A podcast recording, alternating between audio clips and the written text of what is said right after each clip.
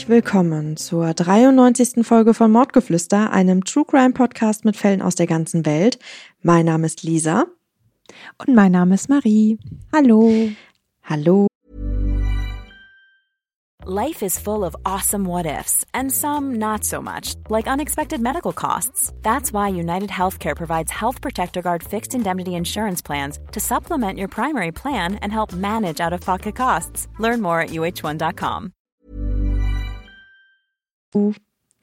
Ja, Leute, heute ähm, kommt eine etwas besondere Folge auf euch zu. Ähm, wir werden das Ganze jetzt ein bisschen aufbauen, wie ihr es nicht von uns gewohnt seid, aber es ist ein so wichtiges Thema, dem wir auf jeden Fall Raum geben wollen. Und zwar ist vor ein paar Wochen eine liebe Hörerin auf uns zugekommen, die liebe Natascha, und hat uns gebeten, ob wir vielleicht eine Kleinigkeit in unsere Story posten können. Und daraufhin sind wir dann in den Austausch mit Natascha gegangen und haben entschieden, dass es halt sinniger ist, dass wir daraus eine ganze Folge ähm, erstellen, weil wir so eben viel mehr Leute erreichen können und das Ganze auch dauerhaft hörbar ist. Denn von Natascha ist die Mama 1990 getötet worden. Es geht hier um Cornelia Pfau.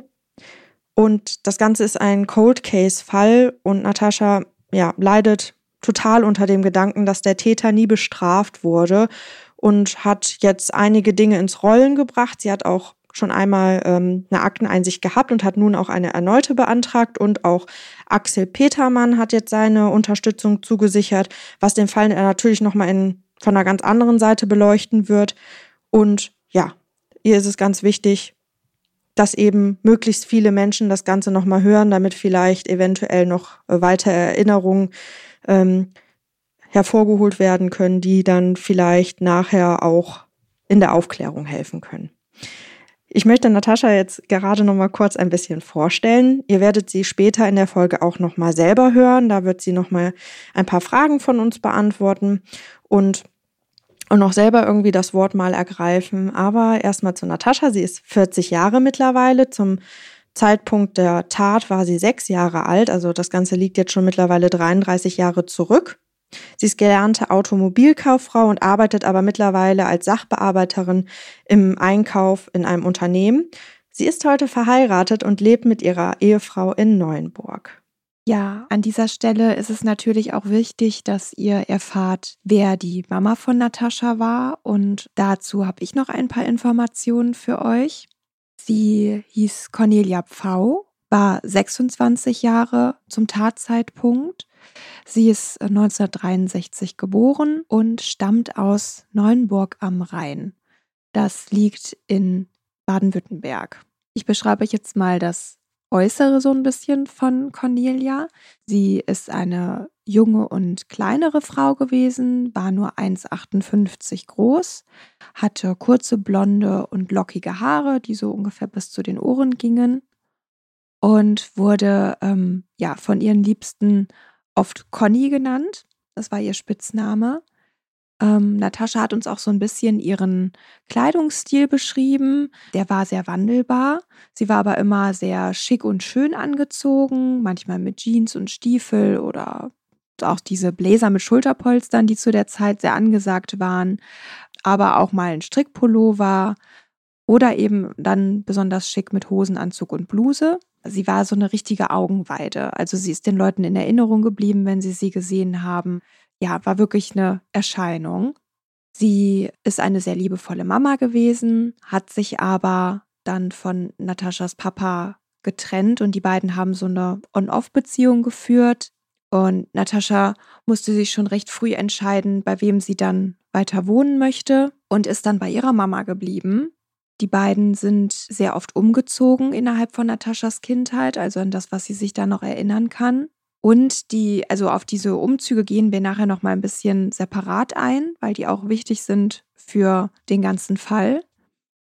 Es ist aber noch zu erwähnen, dass ähm, Cornelia ja sehr jung war, auch als Mama und ähm, recht unstete Beziehungen geführt hat, auch unter anderem im Juli, August 1989 einen Psychiatrieaufenthalt hatte und wohl auch mehrere Suizidversuche hinter sich hatte, was gegebenenfalls Warnhinweise sein könnten. Natascha sagt, sie hat das so empfunden, dass sie mit sich selber, also dass die Cornelia mit sich selber nicht so ganz im Reinen war und dass auch so ein Auf und Ab bei ihr war. Ne, da war dann alles dabei, dass sie manchmal eben total, wie gesagt, liebevoll war und für Natascha da gewesen ist und manchmal aber eben auch die Probleme vielleicht ein bisschen mit Alkohol betäubt hat und in den Situationen ja besonders betrübt war. Also Natascha hat gesagt, sie war wie so ein Partygirl und ähm, war so auf der Suche nach dem richtigen Mann oder nach der großen Liebe, nur hat den leider nicht gefunden und wurde wahrscheinlich deswegen auch oft von den Männern irgendwie ausgenutzt. Und eine Sache ist noch wichtig, dass sie eben keinen Führerschein hatte. Das ist noch interessant jetzt auch gleich für den Tatverlauf. Ja, schauen wir uns einmal den Tathergang an. Und da müssen wir einmal zurückgehen zum 10. Januar 1990. Da hat Cornelia ihren Abend in der Gaststätte auf der Opfinger Straße verbracht und da war sie wohl auch häufiger. Der Wirt kennt sie nämlich auch ziemlich genau und es kann sogar sein, dass sie ab und an dort einmal auch bedient hat. Als sie die Gaststätte betritt, trägt sie einige Taschen bei sich unter anderem eine Aktentasche, eine große schwarze Reisetasche mit zwei Trageschlaufen, eine dunkle Umhängetasche bzw. Handtasche und einen Kinderrucksack in der Farbe Blau. Außerdem eine Plastiktüte der Firma Wertkauf. Das ist so eine Art Walmart oder Real in Freiburg. Gegen kurz vor 23 Uhr verlässt Cornelia die Gaststätte und geht in Richtung Rankackerweg. Das ist einige Gehminuten, also ganz wenige Gehminuten von der Gaststätte entfernt, befindet sich quasi direkt um die Ecke. Und dort befindet sich auch die Bushaltestelle Rankackerweg. Gegen 23 Uhr hält dann ein helles Fahrzeug bei ihr, wahrscheinlich so in der Farbe silberweiß, und ein Mann sitzt am Steuer. Die beiden begrüßen sich auch mit Küsschen. Sie ist häufiger getrampt. Wie Marie nämlich ja eben schon erzählt hat, hatte sie keinen Führerschein. Aber die Beweislage spricht hier eher gegen einen Tramper-Mord. Es, es kann nicht ganz ausgeschlossen werden, aber ja, wenn man sich die ganze Beweislage einmal anguckt, spricht es eher dagegen. Die beiden fahren dann zum Schönberg. Das liegt zwischen Freiburg und Haslach und ungefähr fünf Kilometer entfernt vom Leichenfundort.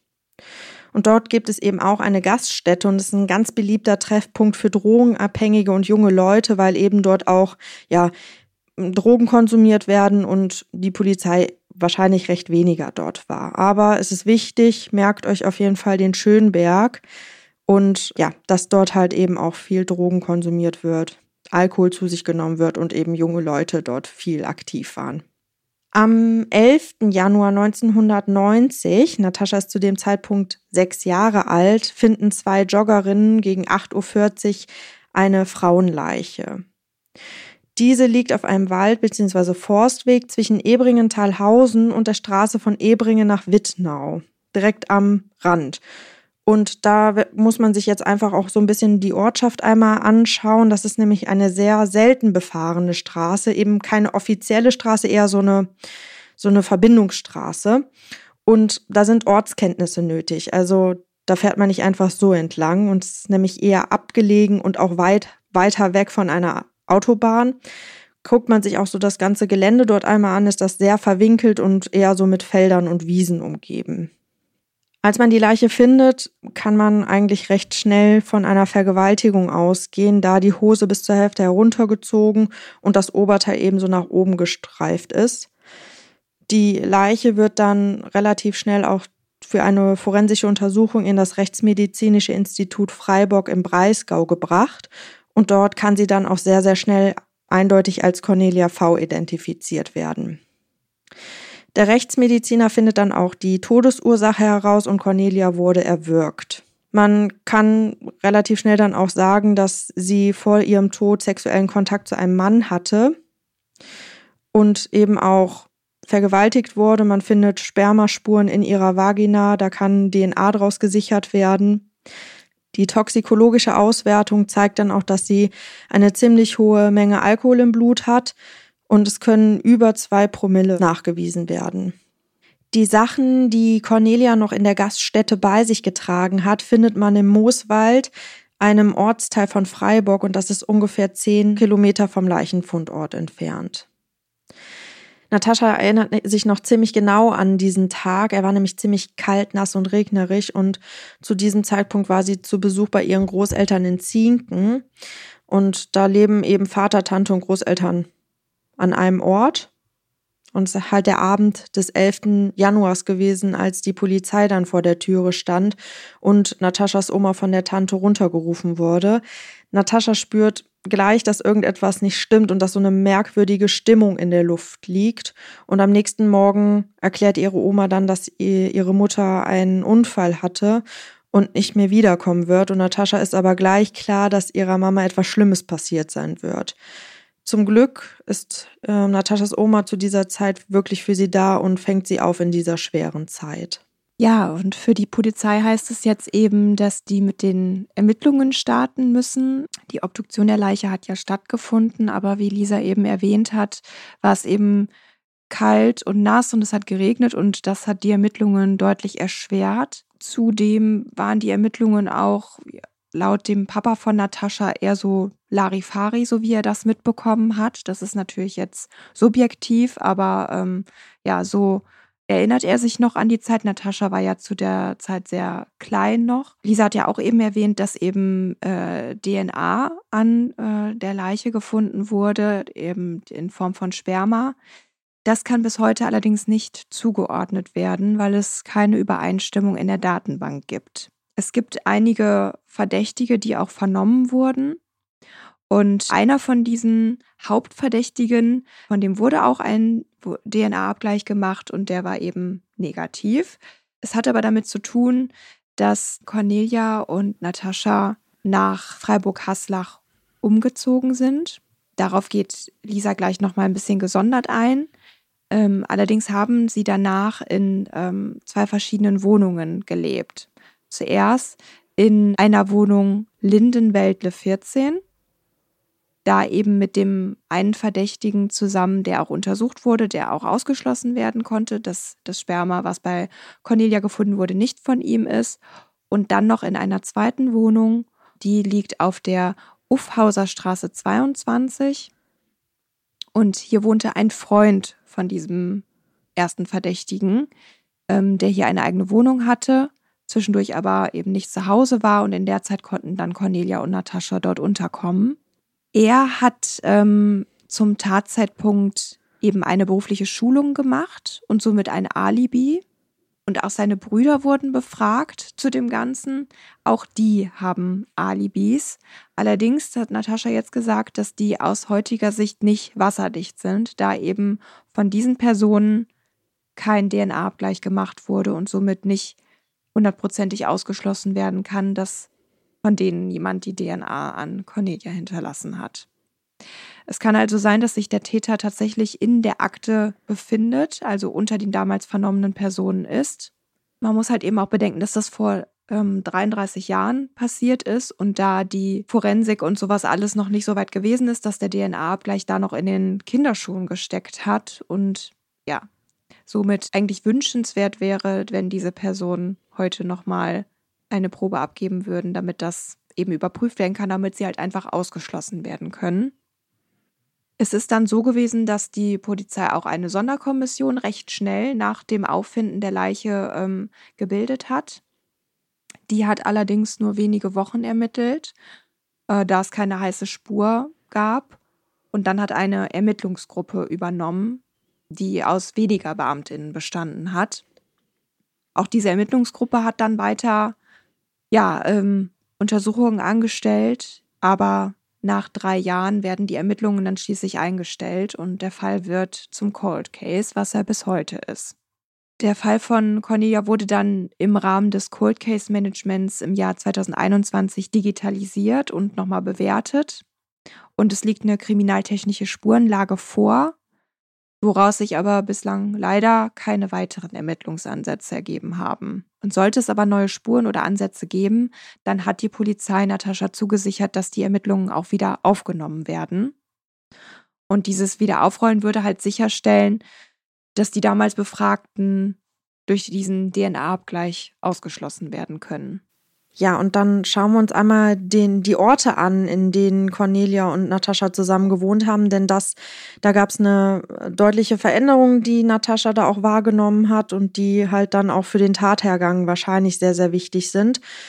Und zwar haben Cornelia und Natascha sind ja mehrfach umgezogen, aber haben auch eine ganze Weile in Schlingen gewohnt. Dort hatte Natascha auch ein eigenes Kinderzimmer. Da war alles recht normal. Sie hat einen Kindergarten besucht und auch mehrere Freundinnen kennengelernt.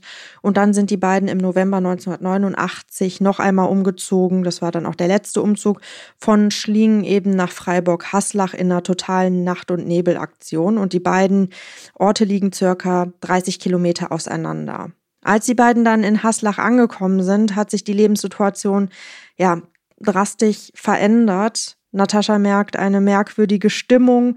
Die beiden haben auch nicht alle Sachen mitgenommen und sind ohne den ganzen Hausstand dann eben in eine Bruchbude gezogen. Und von da an bewegt sich Cornelia auch so ein bisschen in der Drogenszene, ähm, verkehrt mit Menschen, die wahrscheinlich auch härteres Zeug genommen haben.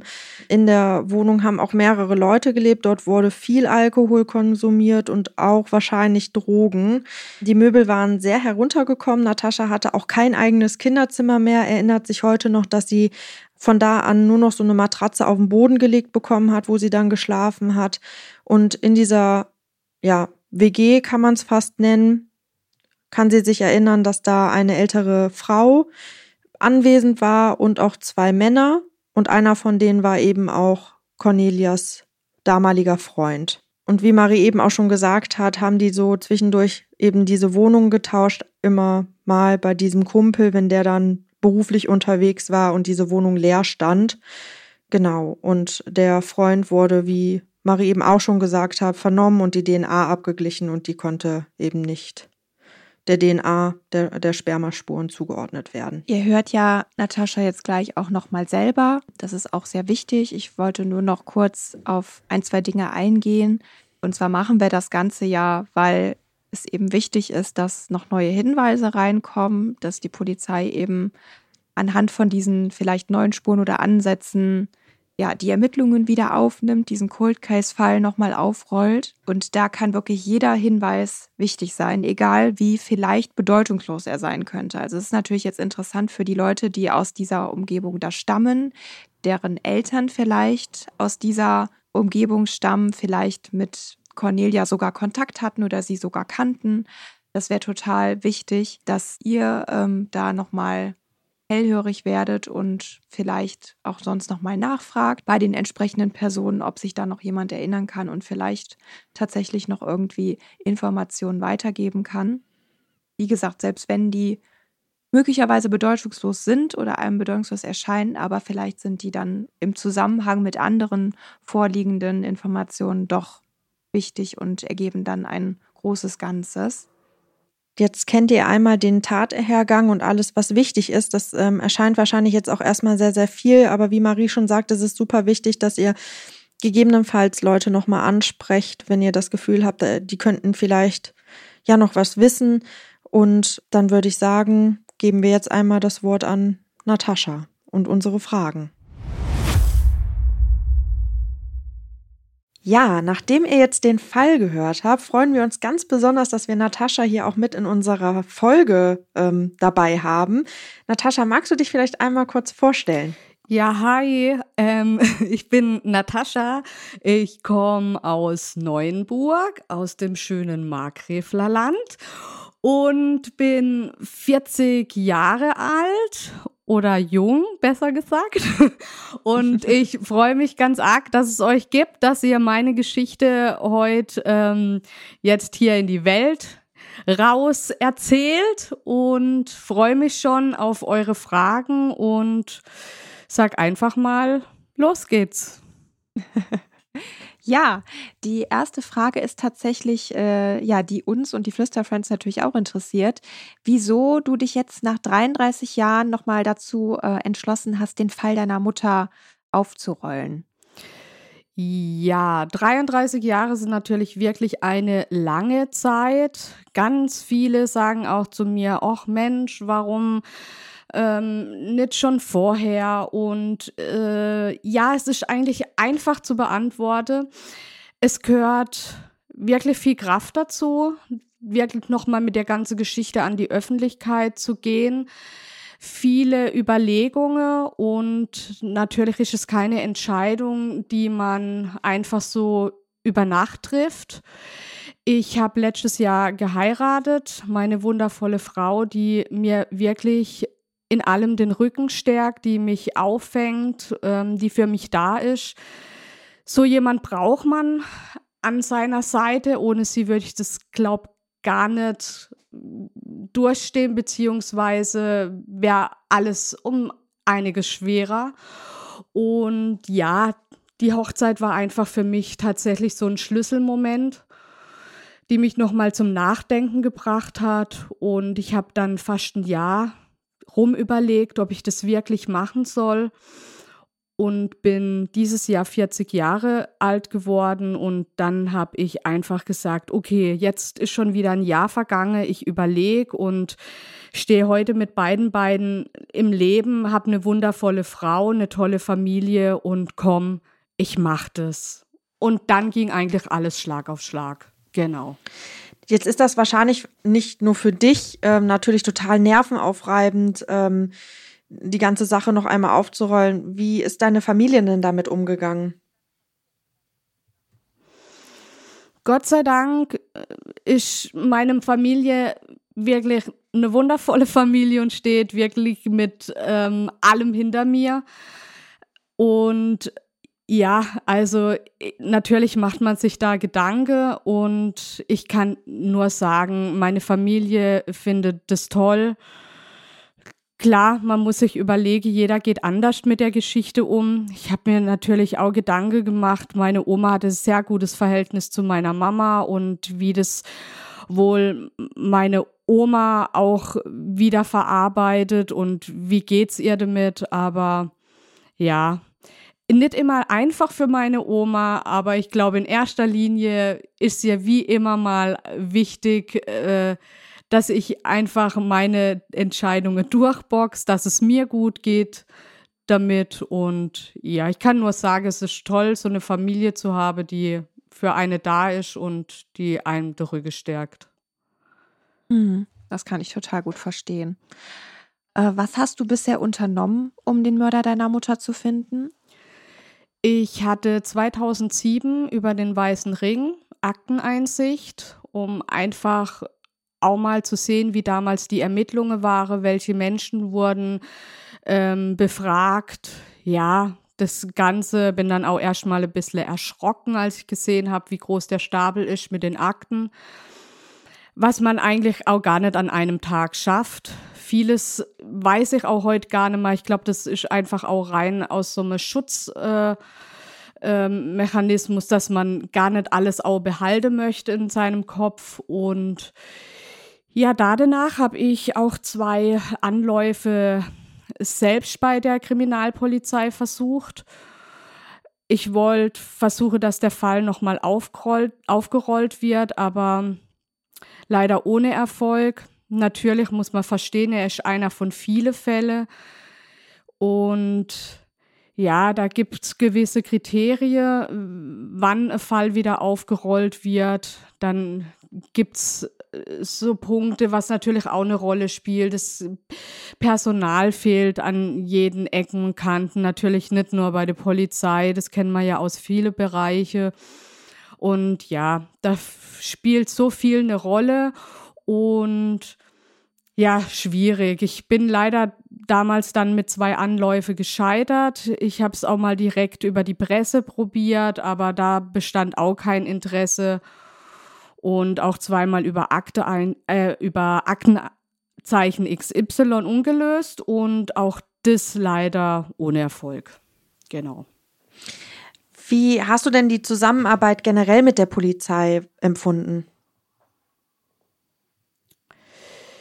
Ich muss vorweg sagen, mittlerweile ist der dritte Kriminal Polizist, der den Fall unter sich hat. Den ersten, an den kann ich mich nicht mehr erinnern, da war ich einfach zu klein.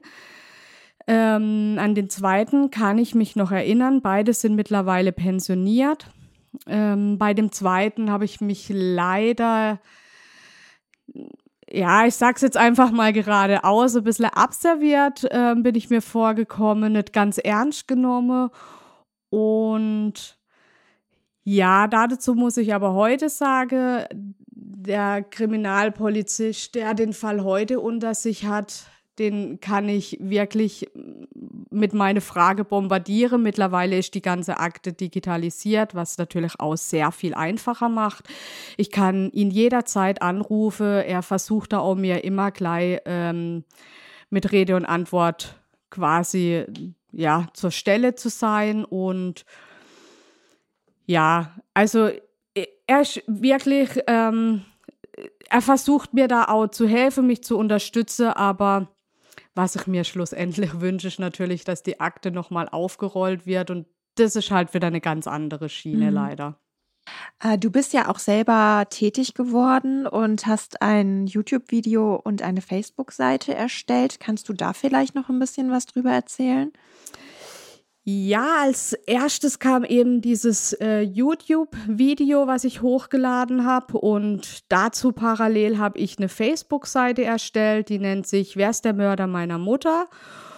Und ähm, ja, besucht auch gern meine Facebook-Seite. Das wäre echt klasse, weil man findet auf dieser Facebook-Seite alle Zeitungsartikel, die ich von damals noch hatte, verschiedene Fotos von meiner Mama. Ich versuche da auch wirklich immer abzudaten. Ich gebe Termine preis, wann welcher Artikel in welcher Presse erscheint, welcher Dreh gerade ansteht, was wo kommt, auf welchem Sender. Also da ist jetzt wirklich ein bisschen Bewegung drin und ich habe da auch mal zwischendrin Frage und ich muss auch echt sagen, eine klasse äh, eine klasse Community hinter mir, die mir da auch echt versucht zu helfen und Leute, die auch in Freiburg-Haslach, Weingarde groß geworden sind, die versuchten dann auch durch Eltern, Großeltern immer an irgendwelche Infos zu kommen oder wie hieß die Gaststätte damals oder der Ort und ja, das ist einfach toll, dass es heute die Möglichkeit gibt mit dem Internet, das muss man echt sagen. Und dass es euch gibt.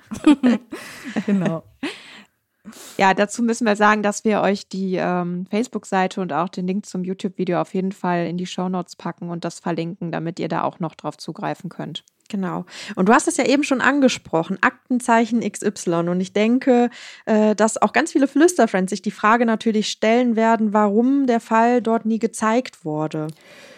Sehr viele Leute fragen sich das und äh, jetzt kann ich es auch mal hier ein bisschen klarstellen, auch bei euch. Also, es ist tatsächlich so, die Fälle bei Aktenzeichen XY ungelöst werden erst dann ausgestrahlt, wenn die Kriminalpolizei und die Staatsanwaltschaft die, Fre die Fälle freigibt. Das bedeutet, ich als Privatperson habe in dem Fall gar keine Chance, wie schon erwähnt, ich habe es zweimal schon probiert, aber genau auch mit der Antwort, also Aktenzeichen äh, arbeitet nur zusammen mit der Kripo und mit der Staatsanwaltschaft. Von dem her habe ich allein keine Chance. Gab es denn, ähm, seitdem du eben jetzt damit gestartet hast, da aktiv ähm, nach dem Mörder deiner Mutter zu suchen, schon neue Hinweise oder neue Ansätze? Hinweise gab es tatsächlich äh, dadurch, dass ich die gute Zusammenarbeit mit dem Kriminalpolizist habe. Also ich sag mal, dadurch, dass ich ihn jederzeit anrufen kann oder eine Mail schreiben kann, ihm Frage stellen kann und das gleich abchecken kann, wenn irgendwelche Hinweise reinkommen, kann ich leider zum jetzigen Zeitpunkt sagen, alles, was man vorab dachte, oh, das könnte eine Spur sein, das könnte ein heißer Hinweis sein, wurde aber dann auch gleich als nicht wirklicher Hinweis ähm, erledigt, indem ich da gleich Rücksprache halten konnte. Von dem her muss ich zum jetzigen Zeitpunkt sagen, es gibt noch keine heiße Spur. Man kann mir aber bei im kleinsten Hinweis oder was einem in den Kopf kommt. Man kann mir gerne auf Facebook schreiben per Privatmail. Man kann mir aber auch gerne eine E-Mail schreiben. Meine E-Mail-Adresse lautet coldcase-v at web.de. Können wir die auch einmal mit in die Show Notes packen und dann könnt ihr, liebe Flüsterfriends, wenn euch was einfällt, direkt auf diese E-Mail-Adresse zugreifen. Genau, Natascha. Und für dich ist ja ganz wichtig, dass, äh, die, dass es ZeugInnen gibt, die sich dann an dich wenden oder vielleicht auch Angehörige von äh, ZeugInnen. Und äh, da könnten wir uns ja auch vorstellen, da hatten wir ja auch vorher drüber geredet, dass die vielleicht möglicherweise Angst haben, ähm, strafrechtlich einfach noch verfolgt zu werden. Möchtest du da vielleicht noch mal kurz was sagen? Haben die was zu befürchten überhaupt? Ich bin froh, dass ihr die Frage stellt. Die ist nämlich super, super wichtig. Ähm, und zwar für Mitwisser. Also, liebe Mitwisser da draußen, wenn es irgendjemand gibt, der sich an irgendwas erinnert, ihr braucht wirklich nichts zu befürchten. Ihr könnt nicht mehr strafrechtlich belangt werden. Für Mitwisser ist das Ganze tatsächlich verjährt. Mord verjährt jedoch nicht, aber alle, die irgend, an sich an irgendwas erinnern können, sei es wirklich, ich kann das total verstehen, es geht um Mord, da hat natürlich der ein oder andere äh, äh, Ängste oder macht sich Gedanken, aber wirklich, macht euch keine Gedanken. Ich appelliere wirklich an euch, traut euch. Es ist super wichtig, wenn euch was einfällt, meldet euch bitte und habt keine Angst. Es passiert polizeitechnisch da wirklich nichts mehr. Wir hatten ja vorhin im Fall erwähnt, dass ähm, die Cornelia auch schon mal getrampt ist. Allerdings ist dir ja ganz wichtig, dass ähm, auch erwähnt wird, dass es sich vermutlich nicht um so einen typischen Trampermord gehandelt hat. Warum gehst du denn nicht davon aus? Vorweg ähm, wollte ich nur kurz sagen, die Ende 80er Jahre, Anfang 90er Jahre waren so ein bisschen bekannt für diese ganzen Tramper-Morde. Junge Frauen sind leider damals oft getrampt und ja, es ist kein Einzelfall, dass das leider immer tödlich oder oft tödlich ausging. Also man kennt natürlich einige Fälle, einige Fälle auch in der Gegend, wo auch das mit meiner Mama passiert ist. Aber ich gehe weniger davon aus, weil aus dem Grund gab es einmal die Zeugenaussage, dass sie in, in ein Fahrzeug stieg und sie den Fahrer mit Küsschen begrüßte. Vielleicht war es auch nur eine flüchtige Bekanntschaft, aber sie muss ihn wohl gekannt haben. Zum anderen waren wir dort einfach auch in einer eher düsteren Gegend, will ich mal sagen. Der ja, der, der Freundeskreis, wenn es ein Freundeskreis war, Bekanntenkreis, war, waren eher Menschen, die Probleme hatten oder es viel Alkohol tranken, vielleicht sogar auch härtere Drogen. Ja, es ging auch mal aggressiv her und von dem her sagt mir mein Bauchgefühl, es muss irgendwo da in den Kreisen, es, es muss irgendjemand sein, den sie gekannt hatte. Also, um das auf den Punkt zu bringen, ich gehe fest davon aus, dass meine Mutter ihren Mörder gekannt hat. Aber man kann es natürlich nicht 100% ausschließen. Wie gesagt, es ist, ein, es ist wirklich ein Bauchgefühl, was ich habe. Na, äh, Marie und ich haben ja dieses Bauchgefühl eben auch, dass es eben sich hier nicht um einen typischen Trampermord handelt. Ähm, ja, es ist ja, wie gesagt, super wichtig, dass sich Leute erinnern. Was denkst du denn, was die wichtigsten Informationen sind, die für eventuelle ZeugInnen hilfreich sein könnten? Mir gehen halt immer solche Gedanken durch den Kopf. Meine Mutter hatte ja auch Freunde und ich, ich denke mir immer, gerade wenn es einem eigentlich nicht gut ging und sie hatte ja viele Probleme und es hat ja alles nicht so ganz äh, in ihrem Leben, äh, ging nicht alles so nach ihrem Plan, wie sie es gern gehabt hätte. Und ich denke mir dann immer, man muss sich doch irgendjemand anvertraut haben, man muss doch irgendjemand sein Herz ausschütten. Und heute denke ich mir, wo sind denn all die Menschen und sie muss sich doch jemand anvertraut haben, wo seid ihr? Meldet euch doch bitte. Was ist denn in der Nacht passiert, als wir in einer Nacht- und Nebelaktion von Schliegen nach Freiburg-Haslach gezogen sind? Da muss doch irgendwas passiert sein. Das macht doch keine Mutter mit einem sechsjährigen ähm, Kind an der Hand. Und ja, ich wünschte halt, dass sich irgendjemand meldet, wo vielleicht was dazu beitragen kann, mit wem, wie, wie, sie, wie ist sie denn überhaupt zu solchen Kontakten gekommen? Woher hat sie denn diese Menschen aus, aus Freiburg gekannt und ja, das wäre mir natürlich wirklich wichtig, wenn sich so jemand meldet.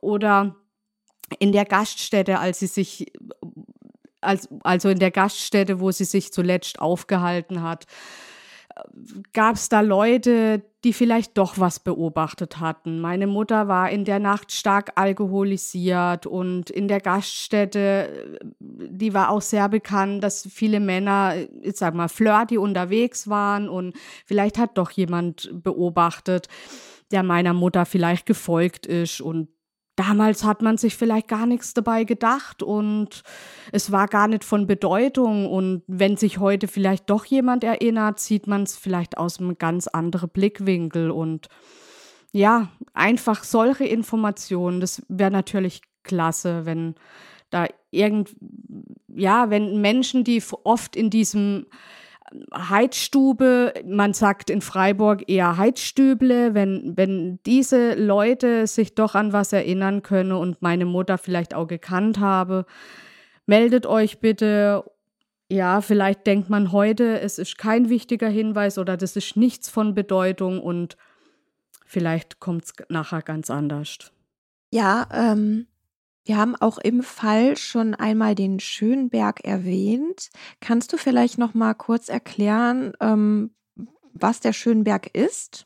Ich selbst kenne den Schönberg tatsächlich nicht, aber ich weiß durch meine ganze Aktion mit meinem Video und meiner Facebook-Seite haben mich schon einige darauf hingewiesen, dass der Schönberg wohl damals ein beliebter Treffpunkt war für Leute, Jugendliche oder auch, ja, sogar vielleicht Junkies, wo sich dort, äh, ja, wo dort Drogen konsumiert haben, aber auch mal einen Joint geraucht haben. Junge Verliebte, die sich dort getroffen haben, um, ja, ja, so stille Stündchen dort zu verbringen und äh, da äh, verfolgt man natürlich die ganze Route ein bisschen und stellt sich vor, sie ist dann in ein Fahrzeug gestiegen und dann fährt man mit einer männlichen Bekleidung auf den Schönberg und vielleicht hat man sich auch was erhofft und meine Mama wollte das aber gar nicht und dann kam es eins aufs andere und vielleicht hat ja doch jemand was beobachtet. Meine Mama hatte ja auch viel Gepäck dabei und Vielleicht erinnert sich doch jemand an helles Fahrzeug. Es war mitten in der Woche, also es ist ja auch nicht so. Ne, am Wochenende kann man sich mehr Leute dort vorstellen und ich denke, wenn dort wirklich zur selben Zeit jemand war, vielleicht kann man doch mehr dazu sagen und ja, genau. Jetzt ähm, spielt ja am, sowohl am Schönberg als auch in einer der Wohnungen, wo ihr gewohnt habt, ähm, haben Drogen eine Rolle gespielt. Wurden denn Drogen auch bei deiner Mutter gefunden oder hat auch nachher der toxikologische Befund während der Obduktion etwas ergeben? Mir war ganz wichtig, genau das zu erfahren, weil ich mich als Kind oder ich kann mich heute erinnern, dass ich als Kind einfach auch so Bilder vor mir habe, äh, dass es dann nicht nur um Alkohol ging, dass da andere Drogen im Spiel waren. Als Kind habe ich es nicht verstanden, natürlich dann erst später. Dann hat es natürlich auch ein bisschen Sinn für mich ergeben. Deswegen war mir genau diese Frage besonders wichtig und auch das klarzustellen. Habe mich natürlich sofort bei der Kripo äh, gemeldet und habe gefragt, wurde gefunden und kann man was dazu sagen. Und es ist tatsächlich so, es wurden weder bei noch in meiner Mama Drogen gefunden. Also man kann es ausschließen. Sie war stark alkoholisiert. Sie hatte über zwei Promille Alkohol im Blut, aber keine anderen Drogen wurden gefunden. Das ist auf jeden Fall sehr gut zu wissen. Wir haben ja schon öfter über den Pkw gesprochen, in den deine Mama eingestiegen ist. Was weiß man denn über den Pkw-Fahrer, den deine Mama am Rang, also der deine Mama am Rangackerweg abgeholt hat? Man weiß leider nur, dass es ein helles Fahrzeug war. Also man kann sich auch gar nicht so auf die Farbe weiß einstelle. Es hieß nur ein helles Fahrzeug, kann jetzt auch ein graues Fahrzeug gewesen sein. Und es soll wohl eine männliche Person gewesen sein. Und mehr kann man tatsächlich auch nicht sagen. Und ja, wir wissen ja alle, also alle True Crime Fans da draußen wissen bestimmt auch, Zeugenaussagen ist natürlich auch mal so eine Sache für sich. Oft äh, bekommt man oder wenn man sich mit True Crime Fällen beschäftigt, erlebt man ja oft, dass Zeugenaussagen später doch nicht ganz äh, gestimmt haben mit der Uhrzeit, mit dem Tag. Manchmal war sogar die Haarfarbe ganz anders und deswegen ist natürlich super schwer, sich da festzukrallen, genau an dieser Zeugenaussage. Man möchte natürlich gern, weil es ist ein Anhaltspunkt und man hat was, was man jetzt natürlich auch rausschreien kann. Hey Leute, Augen auf, helles Fahrzeug, männliche Begleitung. Aber ja, ich kann nur so viel sagen. Es gibt die Zeugenaussage, inwieweit die natürlich wirklich abzuhage ist, sei heute dahingestellt, ja schwierig, schwierig. Ja, jetzt erlangt ja der Fall gerade doch auch also ein bisschen mehr Aufmerksamkeit. Du hast ja jetzt auch einige ähm, ähm, Medienauftritte gehabt. Ähm, was sind denn jetzt aktuell die nächsten Schritte, die passieren werden? Also richtig klasse war, ich hatte einen Videodreh mit RTL das soll auch bei RTL.12 ausgestrahlt werden. Ich habe Stand heute noch kein Datum, wann es ausgestrahlt wird. Vielleicht inzwischen, wie gesagt, kommt auf meine Facebook-Seite, dann ähm, kriegt ihr echt alles mit, wann was wo kommt. Äh, ja, und das absolut Coole dabei ist tatsächlich äh, für alle True Crime-Fans, Axel Petermann hat sich mit mir in Verbindung gesetzt. Also, wuh, ja, das ist richtig cool. Ähm, ja, da habe ich mich schon echt richtig gefreut. Äh, ja, der Profiler, ne, schlechthin, Königsklasse, sage ich jetzt einfach mal so. Ja, ähm, durch RTL habe ich tatsächlich äh, Kontakt zu Axel Petermann ähm, aufbauen könne und Axel Petermann möchte sich auch gerne die Akte anschauen. Und da kommen wir auch zum nächsten Schritt. Ich habe nochmal Akteeinsicht beantragt, braucht natürlich auch seine Zeit, bis das jetzt anläuft und bis es soweit ist. Ich denke, das wird auf jeden Fall nächstes Jahr sein, aber ähm, Herr Petermann hat sich angeboten, er würde eins, zwei Tage tatsächlich hierher kommen und wird mit mir in die Akte sehen. Und das bedeutet mir tatsächlich sehr viel. Wenn natürlich so jemand sich die Akte anschaut, dann äh, ja, dann strahlt es noch einmal ein ganz anderes Licht aus. Also ja, selbst wenn das natürlich jetzt nicht zu dem Erfolg, äh, wenn das nicht der Erfolg bringt, den man sich persönlich wünscht, äh, ist es trotzdem so viel wert, weil er einfach auch äh, zum Täterprofil einfach mal was sagen kann. Ne? Das ist vielleicht blickt man dann selber doch noch mal in eine ganz andere Richtung. Also ich finde es total spannend. Ich freue mich extrem drauf und ich kann nur sagen, ähm, es kommen noch ein paar Interviews. Es kommt auch noch ein Dreh ähm, für Brisant, ARD. Und ich hoffe, dass es so schnell kein Ende nimmt und dass die Sache noch weiter anläuft und vielleicht das Nonplusultra ist, dass die Kripo sagt, okay, jetzt haben wir da so viel Bewegung, jetzt fehlen nur noch mir. Das wäre natürlich perfekt.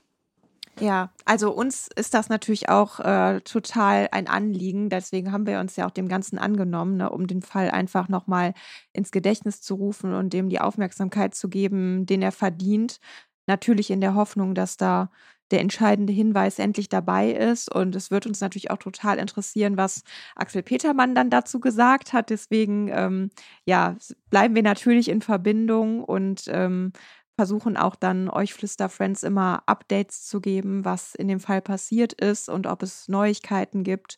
Und ja, vielleicht ist ja auch einer von euch ähm, dabei, der auch etwas beitragen kann. Und deswegen scheut euch nicht, dann äh, Natascha zu schreiben, mit ihr in Kontakt zu treten und ja, ihr das weiterzugeben, was euch noch einfällt.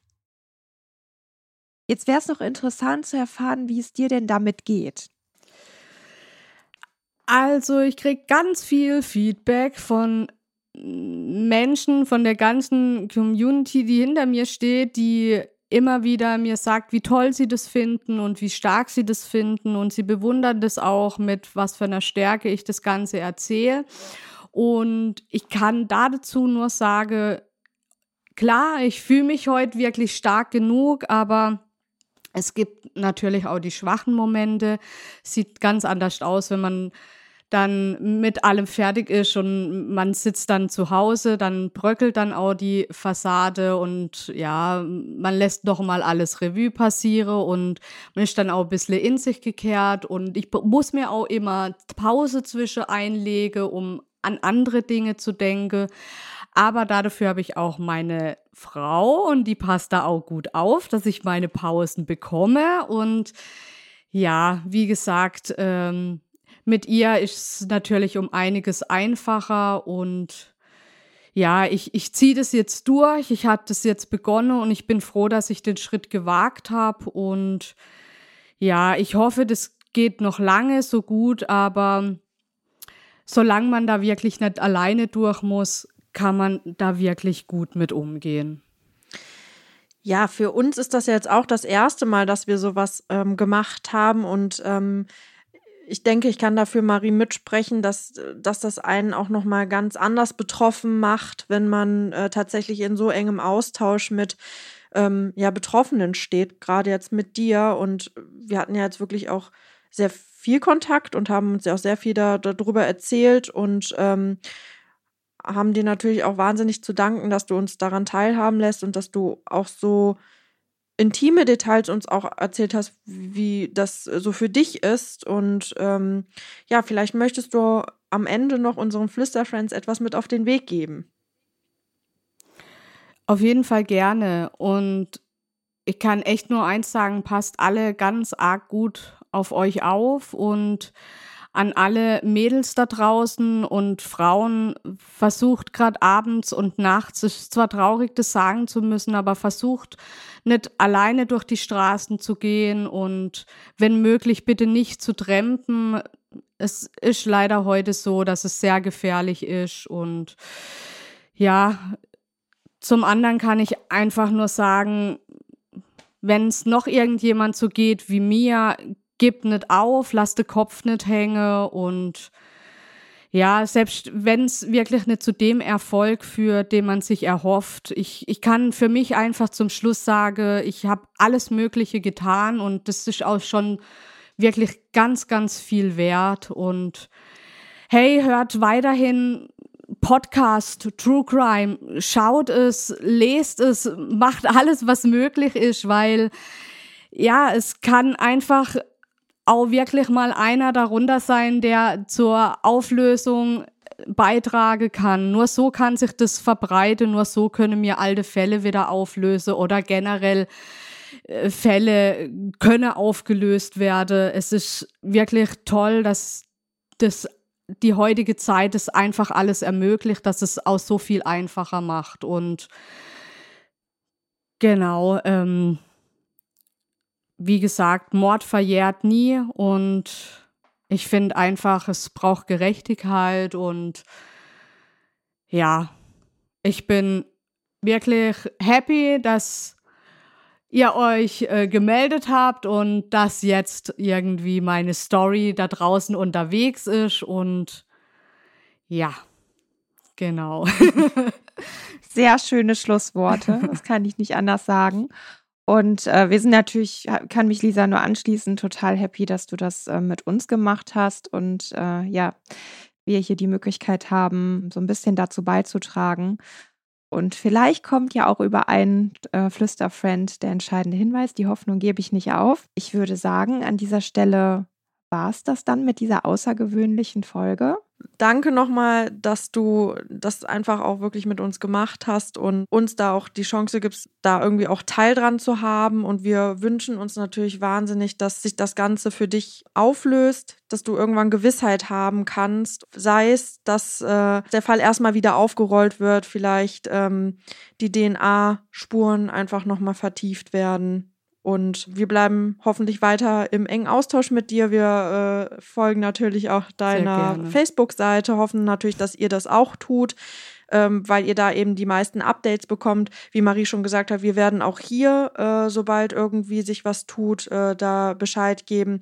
Ihr findet bestimmt auch das eine oder andere Mal in unserer Story etwas, wenn zum Beispiel vielleicht ein Punkt 12 Beitrag gespielt wird, dass wir euch da vielleicht auch nochmal dran erinnern, weil ähm, scheut euch da nicht vielleicht das auch weiter zu teilen, dass eben viele Leute das auch nochmal dann ähm, sehen, weil darauf kommt es eben auch an und das ist ja auch genau das, was wir uns jetzt mit dieser Folge gedacht haben, ähm, um das einfach weiter zu verbreiten, weil es natürlich wichtig ist, dass so viele Menschen wie möglich das wissen. Also wenn ihr da irgendwie im Hinterkopf habt, dass eure Eltern, Großeltern, ähm, Bekannten, Onkel, Tanten äh, zu dieser Zeit vielleicht auch dort unterwegs waren, dann sprecht sie vielleicht nochmal an, weil es gibt natürlich auch Leute, die eventuell unseren Podcast jetzt natürlich nicht hören oder äh, vielleicht auch auf Facebook nicht so ähm, aktiv sind, aber dass eben so viele Leute wie möglich von dem Fall erfahren und sich vielleicht so auch neue ZeugInnen finden können. Hey, ich danke euch ganz herzlich. Ich habe wirklich zu danken und trotz wirklich dem eher traurigen Thema oder traurigen Geschichte kann ich trotzdem sagen, es hat ganz arg viel Spaß gemacht mit euch. Ihr seid echt zwei super Mädels und macht bitte weiter so. Wir brauchen euch ganz arg. Dankeschön. Dankeschön. Ever catch yourself eating the same flavorless dinner three days in a row? Dreaming of something better? Well, HelloFresh is your guilt-free dream come true, baby. It's me, Kiki Palmer. Let's wake up those taste buds with hot, juicy pecan-crusted chicken or garlic butter shrimp scampi. Mm. Hello Fresh. Stop dreaming of all the delicious possibilities and dig in at HelloFresh.com. Let's get this dinner party started.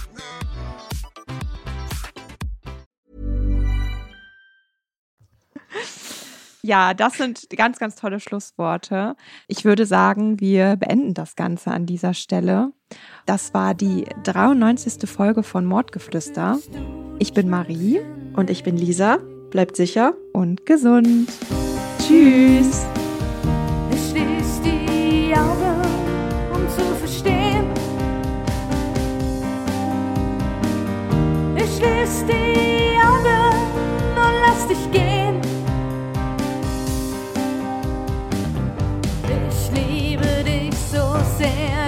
Das Schicksal.